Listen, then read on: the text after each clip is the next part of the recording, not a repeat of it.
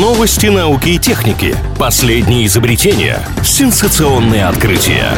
Технический перерыв на правильном радио. Чем бы ученые не тешились, лишь бы ежедневно что-нибудь создавали. Очередная порция новинок из мира науки и техники прямо сейчас.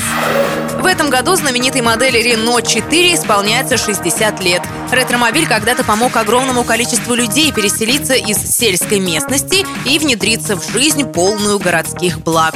Событие достаточно знаковое, чтобы в компании решили переосмыслить идею народного автомобиля и создать пока в виде концепта его летающую версию для воздушных дорог будущего.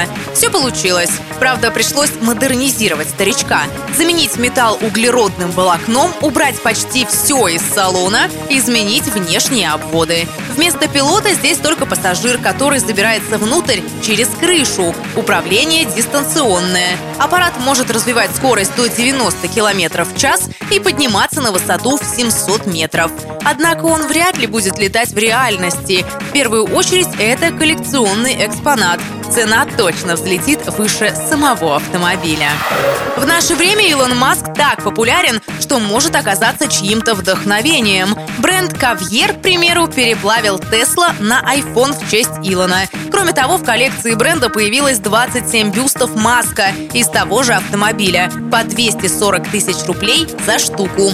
Лимитированная серия телефонов состоит из 99 экземпляров.